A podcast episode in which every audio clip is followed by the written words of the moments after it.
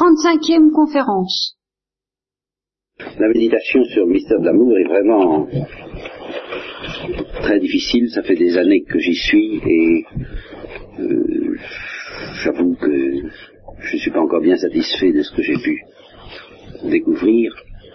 Je vais tant bien que mal essayer de vous acheminer vers les quelques points de lumière que j'ai entrevus. Vous m'excuserez si ça n'est pas toujours satisfaisant. Je reprends ce que je vous avais dit la dernière fois, que je n'ai pas réentendu, mais enfin je crois à peu près me rappeler, mais que ça va encore à peu près, qu'il est encore à peu près relativement aisé de définir ce que c'est que l'amour quand il s'agit de définir l'amour de, l'imparfait pour le parfait, n'est-ce pas? Un être étant supposé imparfait, un apprenti par exemple dans le domaine d'un art quelconque, de la musique, la peinture, ou d'une science, euh, en face de quelqu'un qui possède parfaitement cette même science ou ce même art, eh bien, est animé d'un mouvement d'amour qui, si on l'analyse dans sa profondeur, euh, se manifestera à la fois comme une convoitise et comme une oblation. Vous voyez? Alors, je vois, ce sont des esprits étroits qui ont prétendu réduire à une pure et simple convoitise ce mouvement d'amour. Je crois qu'il est relativement facile de montrer, c'est ce que je vous ai, ce que j'ai fait la dernière fois, je ne vais pas y revenir, qu'il y a dans cet élan et qui précipite le disciple vers le maître, euh, à la fois de l'oblation et de la convoitise, indissociablement, n'est-ce pas? De l'oblation parce que il reconnaît avoir affaire à quelque chose de supérieur à lui, de plus beau que ce qu'il possède lui, et qu'il trouve normal et juste de se mettre au service de, cette perfection supérieure. Et en même temps de la convoitise parce qu'il désire profiter au maximum de cette perfection et même autant que possible y accéder. Hein. Je crois que nous étions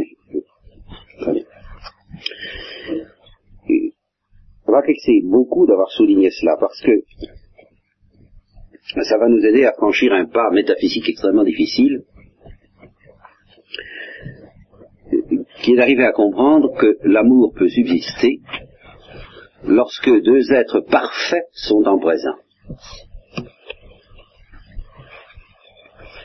C'est beaucoup plus difficile à comprendre psychologiquement parce qu'il me semble qu'il ne reste rien de tout ce que j'ai décrit la dernière fois.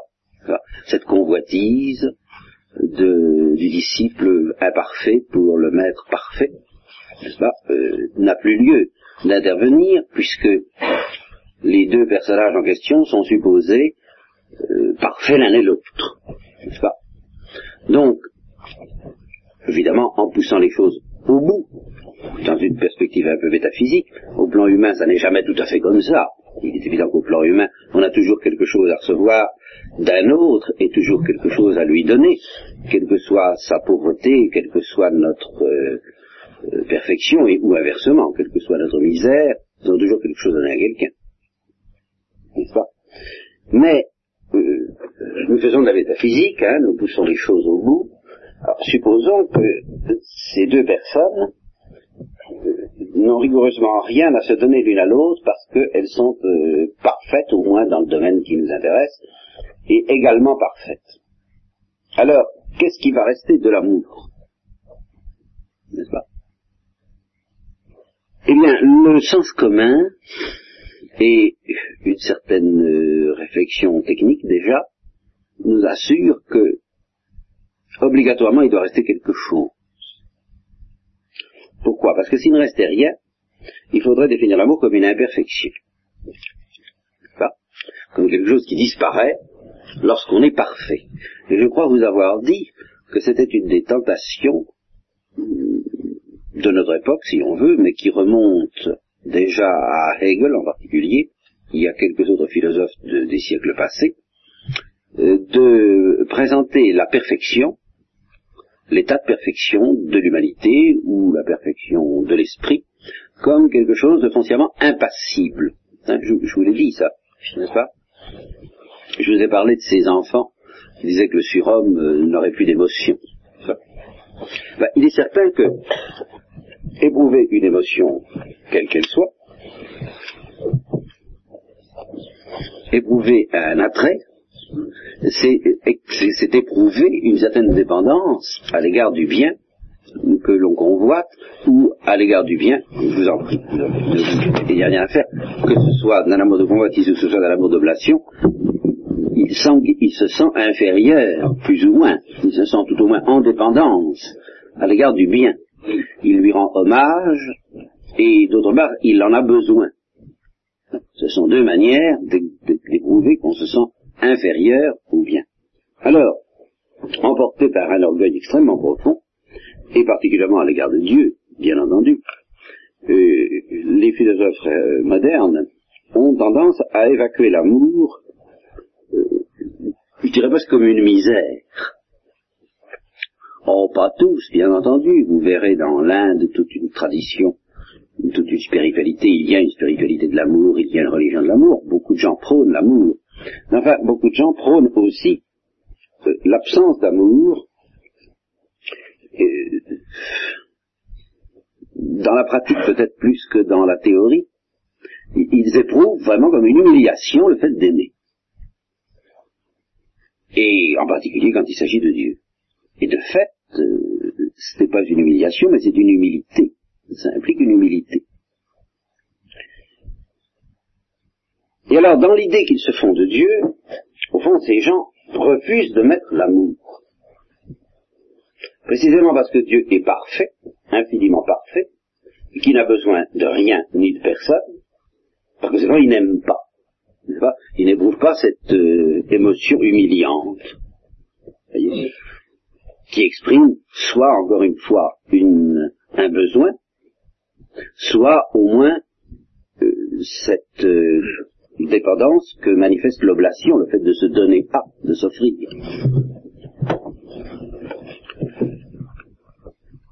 Alors Dieu n'éprouve pas ça. Dieu est au-dessus de tout cela. Dieu est impassible. Et alors je crois que dans la spiritualité de nombreux chrétiens même, ça joue un rôle assez considérable et qui pèse lourd. les chrétiens ayant une difficulté assez considérable, au fond, à, comme disent les Anglais, réaliser que Dieu euh, aime je dis pas que Dieu nous aime même, ça c'est encore plus difficile ça, mais que Dieu aime tout simplement, que Dieu est un être aimant. La perfection, on se la représente beaucoup plus sous l'angle de la perfection de l'intelligence. C'est bien d'ailleurs sous cet angle-là que les hommes la convoitent, n'est-ce pas?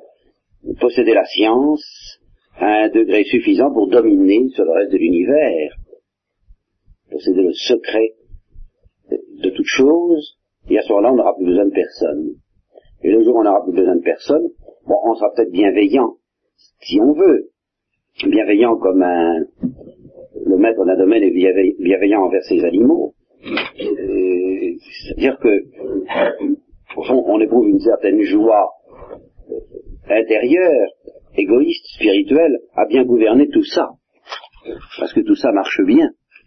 Et alors on a intérêt à ce que les animaux soient bien nourris, c'est évident, pour que euh, l'œuvre à laquelle on se livre soit satisfaisante. Mais enfin, on n'éprouve pas, on ne vit pas d'amour dans une telle perspective. Vous voyez? On vit eh bien, justement d'intelligence et de puissance.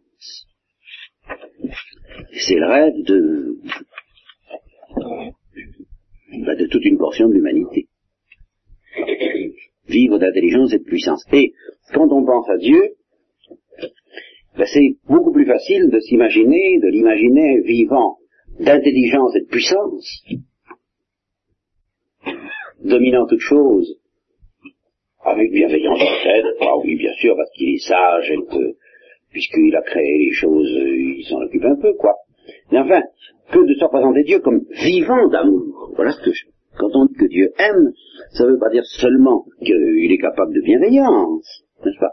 Mais ça veut dire qu'il se nourrit d'amour autant qu'il se nourrit de lumière et de sagesse. Ça, vous l'ai déjà dit, Aristote n'était pas arrivé à découvrir cela. Il définissait Dieu comme la pensée qui se pense. Il n'avait pas eu l'idée du tout de définir Dieu comme l'amour qui s'aime, et encore bien moins l'amour qui aime d'autres que lui. Alors ça, c'est encore plus difficile à saisir. Mais déjà, déjà, euh, c'est un, c'est assez révolutionnaire, quoi, pour, c'est assez difficile à comprendre pour l'esprit humain que Dieu puisse être l'amour qui s'aime, l'amour qui se nourrit d'amour. Et c'est un fait que c'est à la révélation chrétienne qu'on doit de telles perspectives. C'est ce que ça veut dire que ce sont des perspectives inintelligibles sans la foi. Alors là, je ne le crois pas. Et euh, je crois que ce serait très grave pour des quantités de raisons que je ne vais peut-être pas énumérer ce matin parce que ça nous entraînerait loin et hors du sujet. Ce serait très grave de soutenir qu'en dehors de la lumière de la foi, on n'est pas capable de comprendre que Dieu euh, se nourrit d'amour. Voyez ça fait partie de ces vérités que pratiquement, qui sont tellement subtiles, tellement élevées, tellement spirituelles, que pratiquement les hommes n'ont plus n'ont pu les découvrir que grâce à la lumière de la foi. Mais il y en a bien d'autres vérités de ce genre, qui sont quand même des vérités philosophiques, c'est-à-dire des vérités théoriquement accessibles à la raison. Je vous l'ai déjà dit, je l'ai souvent dit, la notion de créateur, par exemple, dégagée dans toute sa pureté, dans toute sa transcendance, et les relations du créateur à la créature, définies comme le don de l'existence à la créature, fait par le créateur à la créature, le créateur étant le, réservoir infini de l'existence, et puis la créature recevant du créateur l'existence, eh bien ça c'est une notion philosophique. Ça, tient philosophiquement, ça, résiste aux critiques que l'on veut faire. Et néanmoins, bah, Aristote ne l'a pas dégagé dans toute sa pureté. Et c'est par le biais de la religion juive, qui a vécu cette vérité avant de la dégager philosophiquement, qu'elle s'est introduite dans euh, l'histoire de la pensée humaine. Et c'est tout de même en terre chrétienne qu'elle s'est épanouie. N'empêche, c'est pas une vérité, c'est une vérité révélée en fait, je crois en un seul Dieu, mais en droit, c'est une vérité qui est accessible à la raison philosophique. Ce qui n'est pas accessible à la raison philosophique, c'est le Dieu trinitaire, et comme euh, alors là, ça, j'aurai l'occasion, j'aurai l'occasion, j'espère avoir un jour l'occasion d'y insister, puisque je ne travaille que pour ça, je ne parle que pour ça, que pour en arriver là un jour. Euh, et également cette vérité que Dieu nous aime, que nous sommes vraiment objets d'amour pour Dieu. Ça, ce n'est pas démontrable philosophiquement. Au sens chrétien. J'entends au sens chrétien il y a un certain sens philosophique dans lequel ça peut se concevoir, c'est celui que je viens d'évoquer tout à l'heure. Euh, Dieu nous aime au sens qu'il eh ben, veille à ce que tout marche bien à peu près dans l'univers, n'est-ce pas? Encore que certains discutent que tout marche bien, beaucoup près. Mais enfin, il existe une certaine harmonie que les savants découvrent quand même. Euh, il existe des lois, il existe euh, une constance, il existe un ordre, quoi il existe, il y a beaucoup de désordre dans l'univers, mais il y a aussi un ordre. Alors, dire que Dieu assure cet ordre, ce qui est philosophiquement, ça peut vouloir dire que dans une certaine mesure, Dieu aime l'univers, quoi, voyez hein Oui, bien sûr. Mais le, sens chrétien de l'expression Dieu nous aime est beaucoup plus profond que ça, va beaucoup plus loin que cela, et lui, il n'est pas démontrable philosophiquement. Vous voyez Je vous l'ai dit cent fois. Hein Dieu nous aime, ça veut dire Dieu désire établir avec nous une, intimité, une société qui ressemble à la société intime de la Trinité. Alors ça, c'est absolument pas démontrable philosophiquement. Bien. Alors, pour toutes sortes de raisons, donc je vous répète, qui serait très grave, je pense qu'il faut avoir le courage de dire que le fait que Dieu est amour et qu'il se nourrit d'amour est aussi démontrable que philosophiquement, pour un esprit qui est purifié, rectifié, nettoyé, euh, débarrassé de toutes les obscurités, encombrant l'esprit humain de la plupart d'entre nous, et même l'esprit de ceux qui arrivent à en sortir pendant la plupart du temps. Je veux dire que la plupart des hommes ne sortent pas de ces obscurités et que ceux qui en sortent sont quand même dedans la plupart du temps. C'est-à-dire qu'on en sort avec beaucoup de difficultés.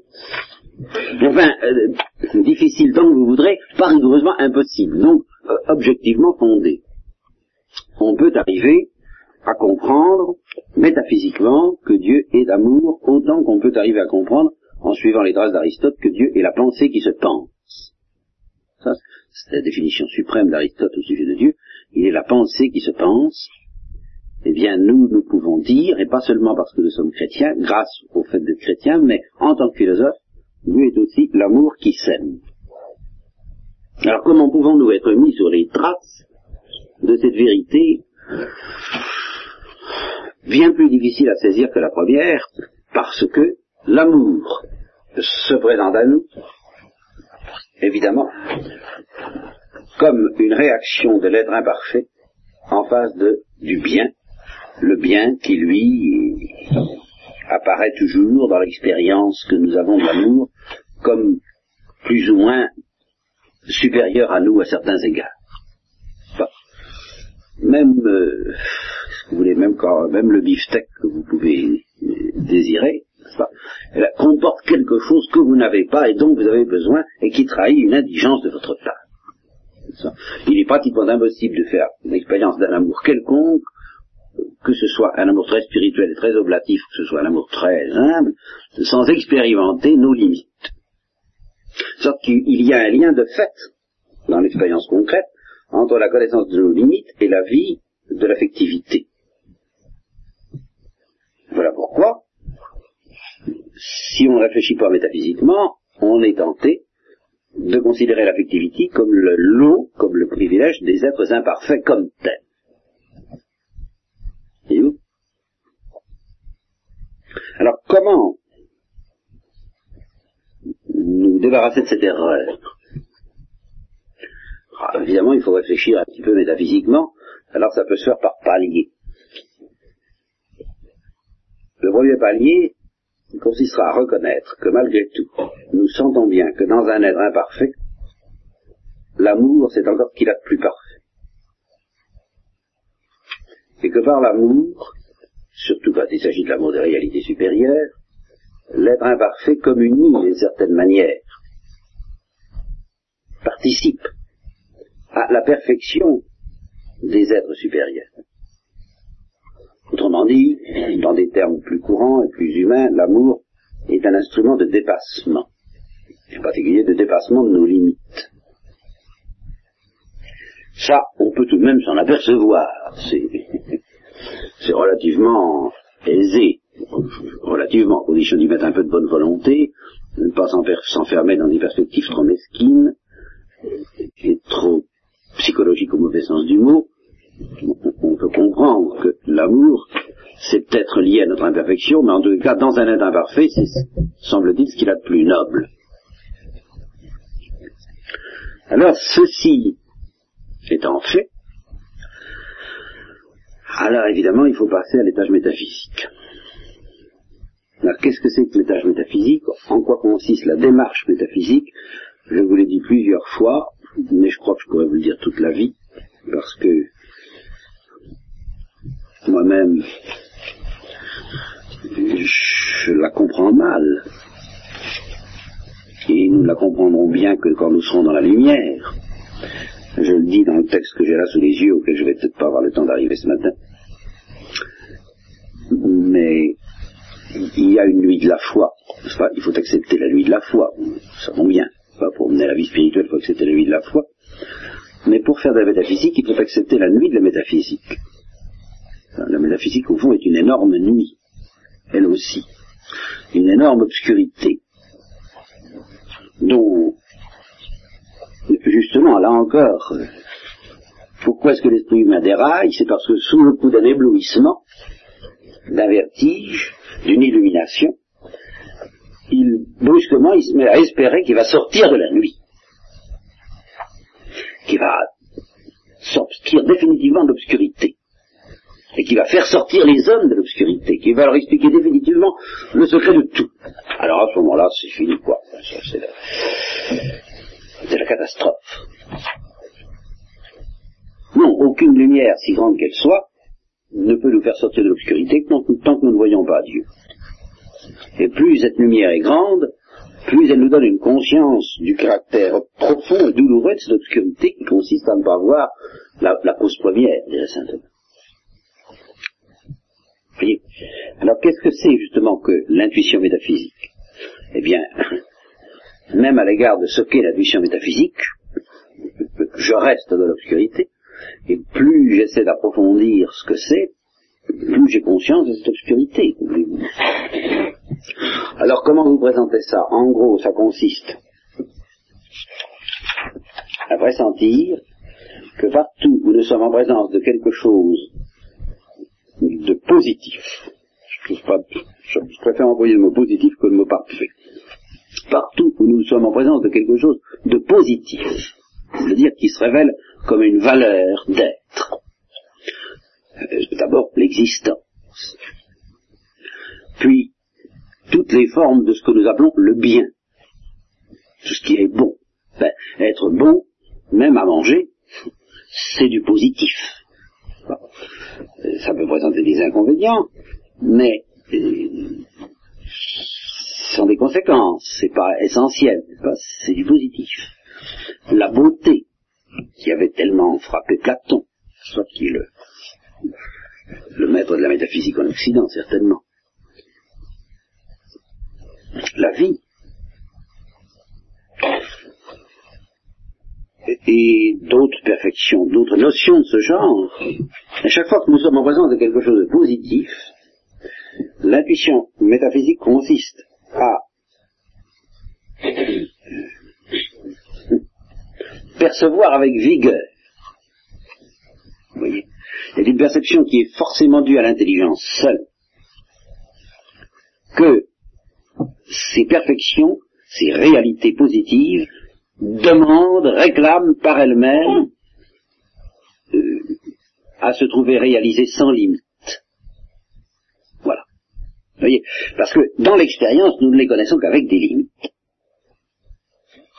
Nous voyons des choses belles, mais comme le fait observer Platon, justement, nous voyons des choses plus ou moins belles. Il y a du plus et du moins. N'est-ce pas? Une chose n'est jamais belle tout court, n'est jamais belle à l'infini. Et c'est juste pour ça qu'il y a du plus et du moins. Une chose est bonne, mais toutes les choses bonnes que nous connaissons, bien leur bonté, leur excellence, leur intérêt a des limites. C'est pour ça qu'elles sont plus ou moins bonnes. Il y a du positif, mais ce positif par conséquent, n'est pas positif à l'état pur. C'est un positif enrobé dans du chocolat, comme, comme pour les, hein, quelquefois les, les, on met de l'alcool à l'intérieur d'un, une liqueur, n'est-ce pas, c'est, le positif est à l'intérieur, n'est-ce pas, mais c'est enrobé dans du chocolat. Eh bien, c'est du positif enrobé dans des limites. Voilà tout ce que l'expérience humaine nous fait découvrir, que voulez-vous? Il y a, n'y a pas moyen. Nous n'avons aucune connaissance directe d'un positif qui ne serait que positif, c'est-à-dire d'un positif infini.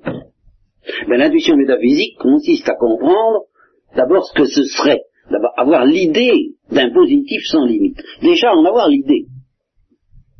Et à comprendre que de soi, c'est ça que Platon essaie de faire comprendre, que la beauté ne peut pas comporter de limite. Autrement dit, si nous découvrons quelque chose qui, dont nous dirons c'est beau, purement et simplement, mais avec des limites, ça prouve que nous sommes en présence de la beauté, mais pas à l'état pur. Il y a quelque chose qui vient à la limiter. De même, quand nous sommes en présence du bien, d'un bien, du moment que ce bien comporte des limites, eh bien c'est que nous sommes en présence de quelque chose d'infini, mais qui se présente à nous sous un voile, je enrobé euh, dans des limites. Alors l'intuition métaphysique consiste à sentir ça, ou à voir ça, ou à percevoir cela de plus en plus fort. Et en particulier autour de la perfection des perfections, qui, dans la perspective thomiste, est l'être. Au sens qu'une chose est bonne, dans la mesure où elle possède de l'existence. Plus une chose existe avec intensité, du même coup, plus elle est bonne. Et l'existence, et d'une perfection que nous ne rencontrons qu'à l'état limité, incontestablement. Mais elle n'implique pas sa limite. Vous voyez, c'est, je vous le dis cent fois là aussi, mais jamais d'une manière qui me satisfasse, et je ne le dirai jamais d'une manière satisfaisante, parce que je ne le verrai jamais moi-même, et vous ne le verrez jamais d'une façon satisfaisante, tant que nous ne verrons pas justement cet infini dont nous constatons qu'il nous échappe. Et c'est ça l'obscurité métaphysique. C'est ça la nuit métaphysique. C'est dire au fond, nous ne voyons pas cela même que nous voyons. Nous voyons de la vie, mais nous ne voyons pas la vie. Nous voyons des êtres, mais nous ne voyons pas l'être. Nous voyons des biens, mais nous ne voyons pas le bien. Et l'intuition métaphysique consiste à, à subir d'une manière de plus en plus irritante l'évidence de ne pas voir. Parce que si quelqu'un est de plus en plus imprégné, et péniblement imprégné de l'évidence qu'il ne voit pas l'essence du bien, de la vie, de la vérité, de la lumière, de l'être, ça, ça, ça, prouve qu'il comprend de mieux en mieux, autant qu'on peut faire sur la terre, ce que c'est que l'être, le bien et la vie. Les gens qui ne pressentent pas beaucoup le caractère infini de ces perfections, eh bien, ils n'ont pas du tout l'impression de ne pas les voir, ils ont l'impression que ça va très bien, n'est-ce pas? Ils ne sont pas dans l'obscurité, dans la nuit métaphysique. Et inversement, alors les gens qui ont ce pressentiment mais qui veulent en sortir, alors ceux-là risquent gros. Ils risquent deux sortes de folie. Euh, et alors là, j'emploie le mot folie en un sens qui me paraît plus proche, plus proche du sens clinique qu'il ne paraît. Soit cette folie euh, que j'appellerais douce, qui consiste à persuader les hommes qu'on les a affranchis de l'obscurité. Et alors ça, ça, ben ça règne d'une manière épouvantable chez, beaucoup d'hommes. Et c'est vraiment une folie. Évidemment, c'est pas une folie qui, se manifeste immédiatement comme ayant des effets sociaux, comme nous faisant dérailler par rapport à la vie sociale, mais ça fait dérailler tout de même par rapport à la réalité métaphysique, et un jour ou l'autre, ça risque de retentir en, en, décomposition plus visible. Surtout le jour où, à l'heure, on s'aperçoit qu'en fait, on n'a pas franchi, on n'est pas sorti de l'obscurité métaphysique, et où on ne renonce pas à en sortir.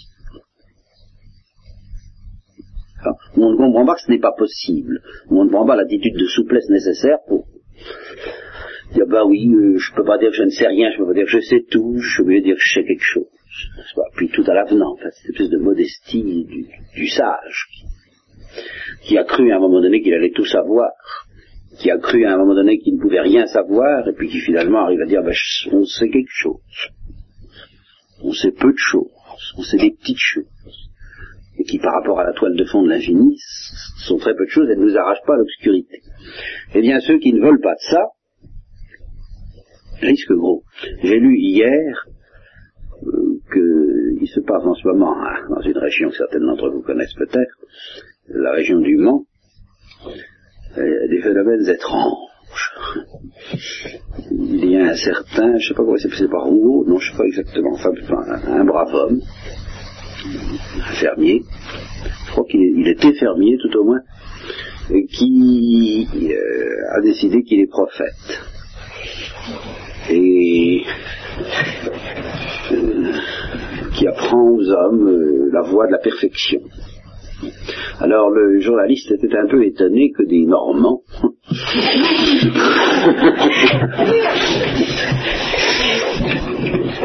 aient pu le suivre dans cette voie, au risque de compromettre leur euh, équilibre temporel.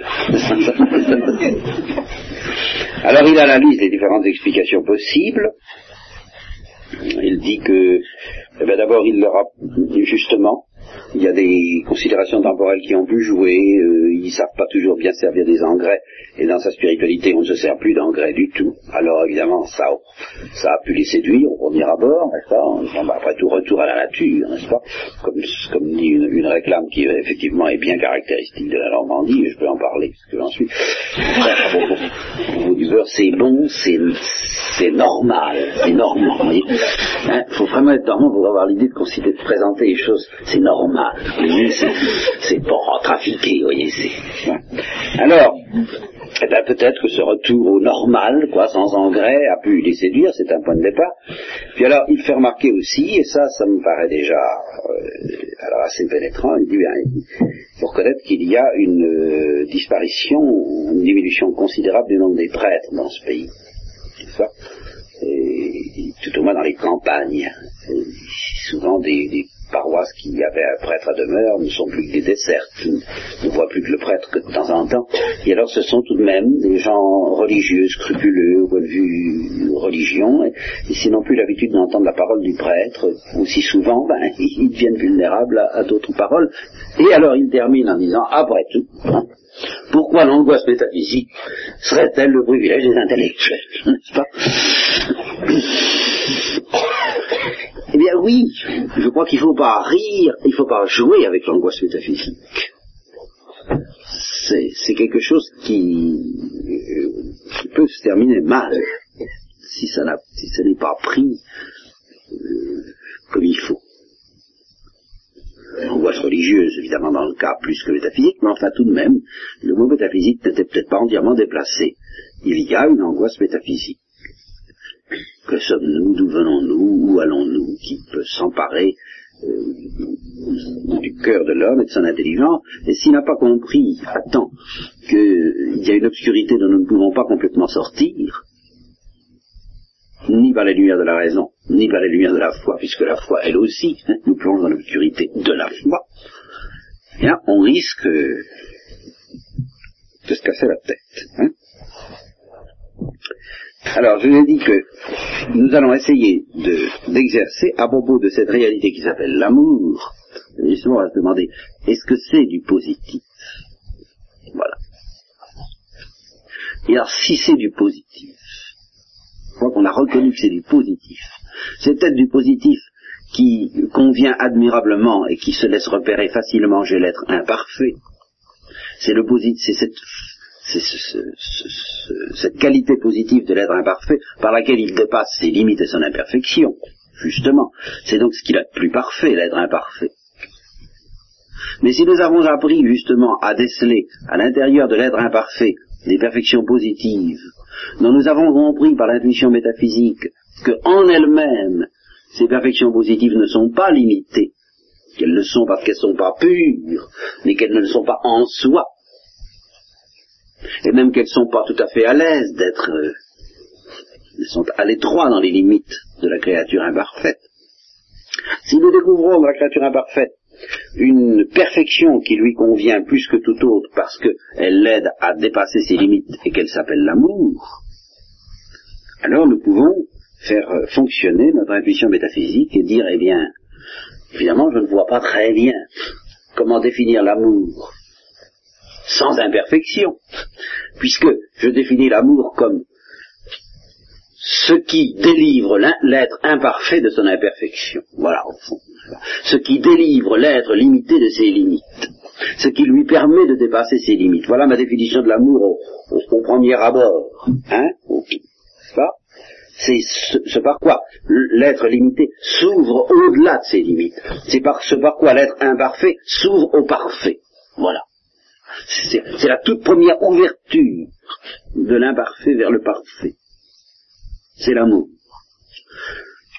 Donc je ne me rends pas très bien compte, il m'est difficile de concevoir l'amour en dehors, autrement comme une propriété de l'être imparfait. Mais, mais, c'est ce qu'il y a de plus positif, de plus parfait, je vous le répète, dans l'être imparfait, donc de soi l'amour est sans limite. Oui si on renonce à ça, eh bien, c'en est fini de toute la métaphysique, en effet. c'est ça, ou bien il faut définir l'amour comme une imperfection fondamentale. Ce que, je vous disais, les esprits orgueilleux éprouvent dans, leur expérience.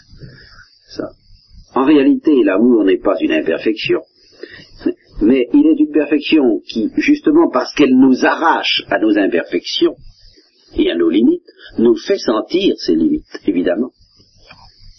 Celui qui ne veut pas le savoir, qu'il est limité, ben, en effet, il ne faut pas qu'il aime.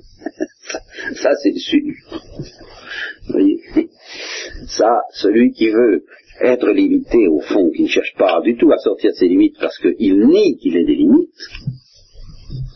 parce qu'il nie cette vue métaphysique sur lui-même, il lui fait comprendre que toutes les perfections qu'il possède ne sont qu'encore qu'à l'état limité, et que elles ont la nostalgie, si je peux dire, de leur patrie, où elles sont infinies.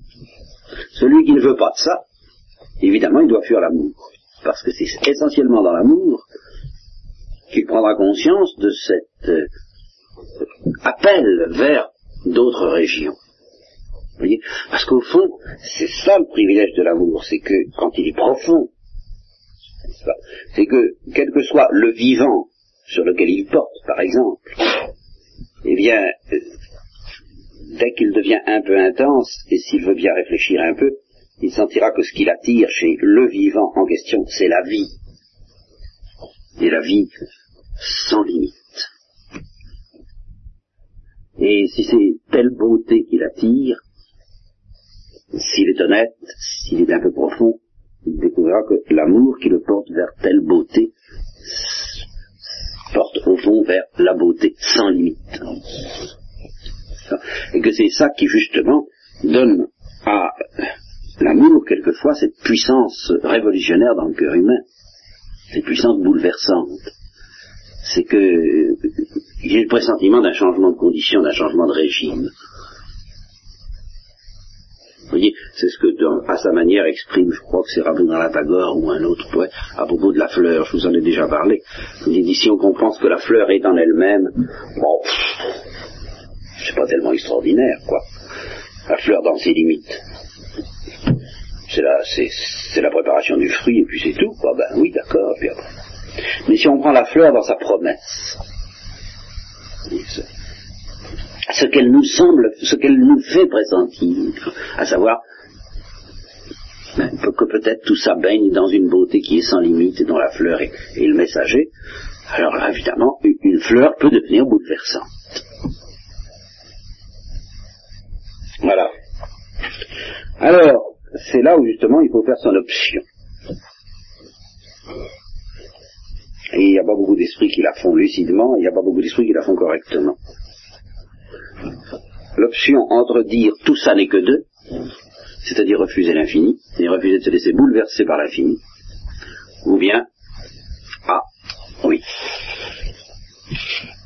faire ce que j'appellerais l'option platonicienne. Et ceux qui font l'option platonicienne euh, sont ouverts, il me semble, plus que d'autres, aux promesses du Christ. Parce que les promesses du Christ sont les seuls qui peuvent nous donner un espoir raisonnable de rejoindre la patrie de l'infini. Platon lui-même débouche dans une sorte de rêverie euh, cruellement dénoncée par Aristote. Il n'a pas su tout à fait garder les pieds sur la terre. Avec le mystère de l'incarnation, nous pouvons espérer garder les pieds sur la terre tout en nous orientant vers l'infini. Alors ceci dit, ça ne nous avait pas fait avancer d'un pas pour essayer de définir ce que peut bien être l'amour à l'état infini. Et chez un être infini, qui n'a besoin de personne d'autre que de lui, et à propos duquel même on ne peut plus parler de besoin. Alors c'est entendu, ça ne nous avance pas, ça nous laisse en plein en face de l'énigme, mais ça nous convainc peut-être, si vous avez été convaincu par ce que je vous ai dit, ça nous convainc qu'en tout cas, on ne sait pas comment on va se débrouiller pour définir l'amour en Dieu, mais il y est forcément. Parce que c'est du positif. Et que rien de ce qui est positif ne serait étranger à Dieu. Il existe certainement, nous ne peut-être pas facilement définir comment, et nous ne définirons pas d'ailleurs, mais même, même expliquer comment et pressentir comment, une réalisation infinie de l'amour. Et dans laquelle évidemment nous ne pourrons plus définir l'amour comme étant le mouvement de l'imparfait vers le parfait. Ça, euh, non. Voilà. Ça, il faudra trouver autre chose. Et la définition que nous trouvons, bah, c'est très simple. C'est la seule solution, mais elle recèle un mystère extrêmement difficile à, à pressentir, je vous répète, pour nos yeux de chair et puis pour nos yeux euh, créés. Pour que cette définition que je vais vous proposer signifie quelque chose, il faut un effort considérable. Pour la dire, c'est pas difficile. Ça, pour la dire dialectiquement et pour être à l'abri de toutes les objections, c'est pas difficile. Mais pour que ça ait un sens concret, je pourrais, je procéder pour nous, là c'est très difficile. Si vraiment dans son essence l'amour n'est pas le mouvement de l'imparfait vers le parfait, eh bien il faut dire que l'amour est le mouvement du parfait vers le parfait. Et qu'en fin de compte, dans l'hypothèse que j'avais envisagée au début, de deux êtres parfaits, de deux musiciens parfaits, tellement parfaits en musique qu'aucun ne peut apporter à l'autre la moindre joie musicale que l'autre ne possède déjà en lui-même. Mettez-vous dans cette hypothèse, n'est-ce pas? Chacun étant une sorte de musicien infini, supposez que ça signifie quelque chose, hein, qui possède toutes les joies de la musique à l'infini, en telle sorte que son partenaire ne peut rien lui donner dans ce domaine-là. Et puis il se rencontre. Eh bien, ce qu'il faut dire, c'est que justement, parce que chacun d'eux est infiniment parfait en musique, l'amour entre eux et en tant que musicien sera encore plus fort que l'amour entre le disciple et le maître. Voilà. Mais alors, est-ce que ce sera un amour de convoitise? Est-ce que ce sera un amour d'oblation? Et qu'est-ce que deviennent le sens de ces mots lorsque nous débouchons à un tel niveau où l'amour se définit comme le lien du parfait avec le parfait. Alors ça, c'est ce que nous verrons à notre prochaine émission. J'espère ce soir, que nous essaierons de voir.